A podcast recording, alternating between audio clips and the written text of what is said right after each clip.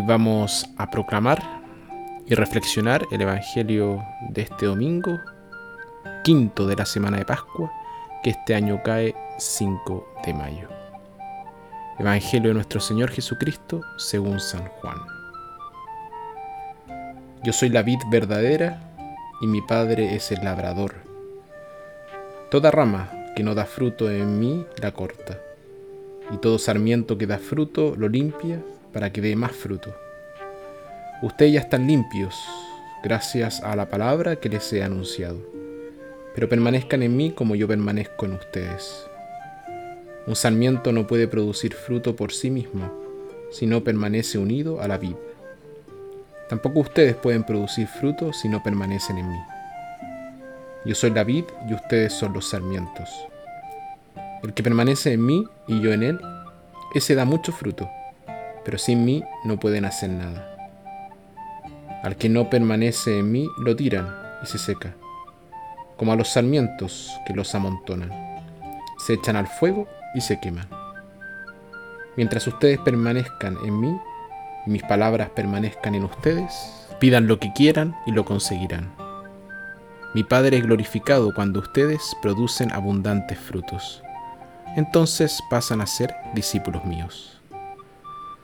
Palabra del Señor.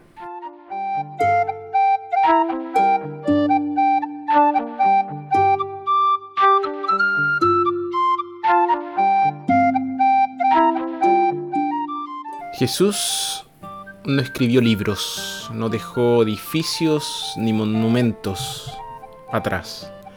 Sin embargo, hizo algo mucho más grande y necesario, aunque menos ostentoso. Construyó una comunidad y ese era su gran monumento. Les dijo a sus apóstoles, yo soy la vid y ustedes son los sarmientos. Y esta fue la imagen que usó al hablar de la comunidad que había fundado. Es una ilustración simple pero profunda de unidad, cercanía e interdependencia. En primavera las ramas de la vid rebosan de vida en forma de hojas y flores, y en otoño se cargan de uva. Pero tienen esta vida y pueden producir este fruto solo porque están conectados a la vid o a la parra. Cortados de la vid, no solo se volverían estériles, sino que rápidamente se marchitarían y morirían. Así como los sarmientos necesitan la vid, nosotros necesitamos a Jesús. Separados de Él, no tenemos vida y no podemos dar fruto. Pero la vid también necesita los sarmientos, son los sarmientos los que dan el fruto lo que significa que Jesús también nos necesita. Somos sus ramas y la vid y las ramas se necesitan mutuamente.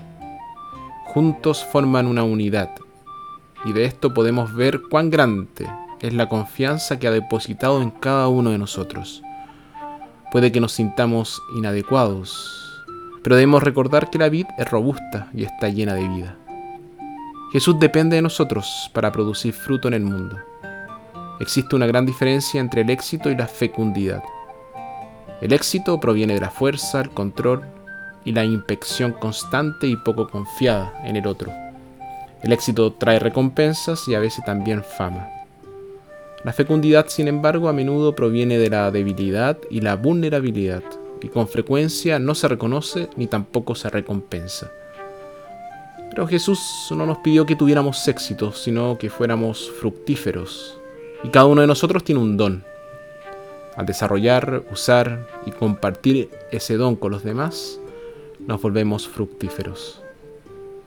El mundo espera frutos y ese fruto tiene que ser donado desde el amor. Y así darnos cuenta que lo más importante es amar. Dios hará que nuestro amor sea fructífero, ya sea que veamos ese fruto o no. Durante los meses de invierno se podan las ramas y la poda es un proceso doloroso para un árbol frutal.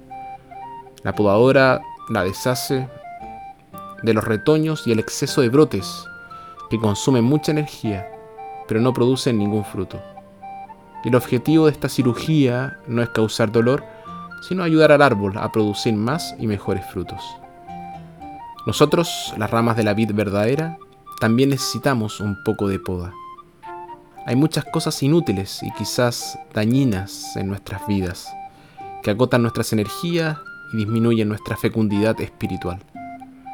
Si Jesús nos poda a través de las pruebas, es solo para hacernos más fructíferos. Podados por el sufrimiento, una persona produce el fruto de la comprensión y la compasión.